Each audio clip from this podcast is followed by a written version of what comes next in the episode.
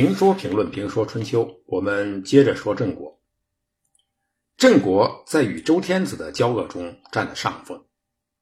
郑国虽然立国很晚，立国后又被迫东迁，但是郑国从立国开始，三代国君那是个个有为，使郑国的国际地位一下提到很高。尤其是郑庄公，屡次打败宋国，连强大的齐国有难，也要求郑国支援。公元前七百零一年，郑庄公召集齐、魏、宋会盟于阿曹，几乎当上了春秋初年的霸主。但是有那么一句话：笑得最早的未必笑得最好，笑得最早的未必能笑到最后。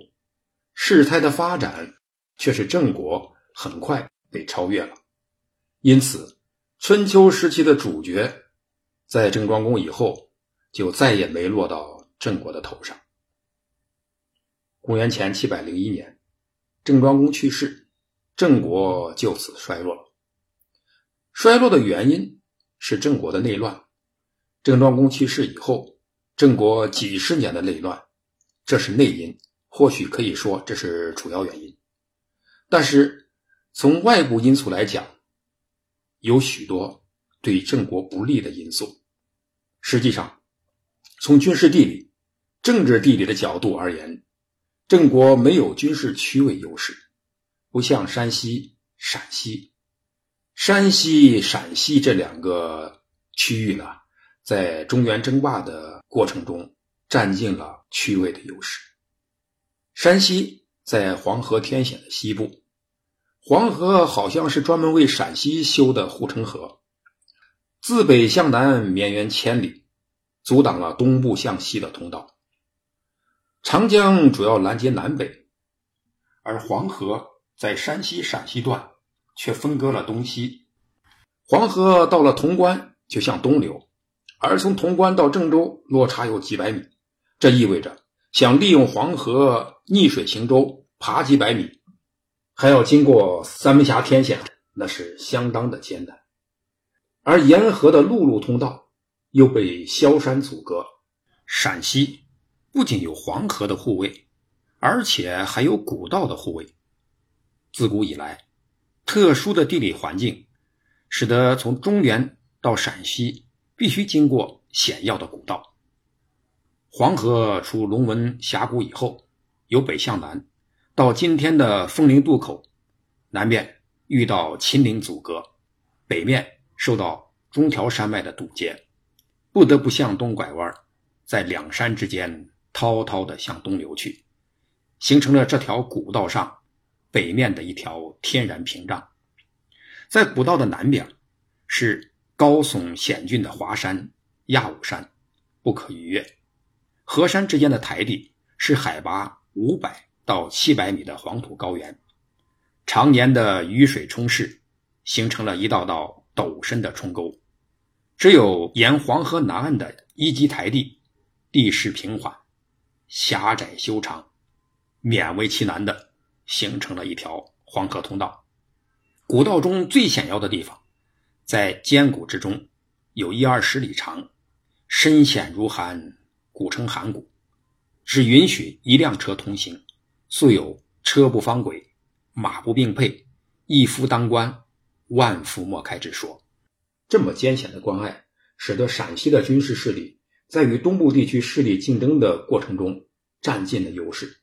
进可以顺水而下，退则可以居关自守。还真如地道战中所说的那样，敌人他敢来，就别想再回去。山西也一样，是黄河不仅是陕西的护城河，也是山西的护城河。山西西有大河吕梁山构成的防御纵深，东有太行山耸立，是为天然屏障；南边同样是大河与王屋山、中条山构成的防御体系。更为重要的是，相对中原，山西处在高原，住在楼上，虽然有八个楼梯口，古代。称为太行八星可以出入，但每一个楼梯口呢都是山高路险，易守难攻。对付中原的势力，山西只要内部不乱，同样是敌人他敢来，就别想再回去。而处在楼上的山西想来中原玩玩啊，那就别提多方便了。因此，历史上山西对中原造成的威胁最直接也最大，因为它处在中原的头顶，又紧靠中原，所以山西的势力强了可以下楼，弱了只要守好把守好楼梯口，就可以确保万无一失。相比之下，处在中原的郑国可吃大亏了，地势平坦。几乎无险可守，与山西、陕西相比，这个地方呢是易攻难守，只有强大了才能抵御四方。处在中原的势力只能特别的强大，让陕西、山西成为自己的外围防线，否则就会成为四方骚扰的对象。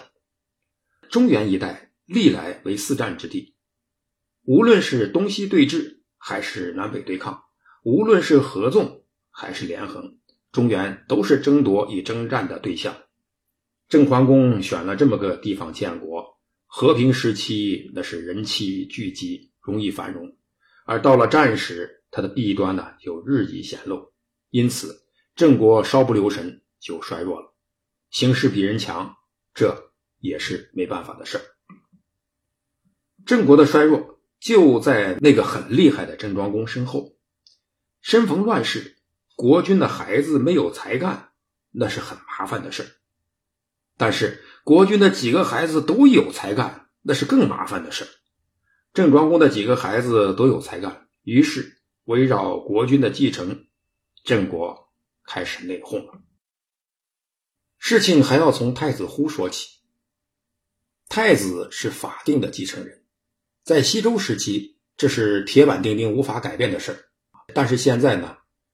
情况变了，什么事儿呢都可以发生，因此太子应当有所警惕，应该广交朋友，建立牢固的统一战线，团结广大的诸侯来对付与震慑那些潜在的对手。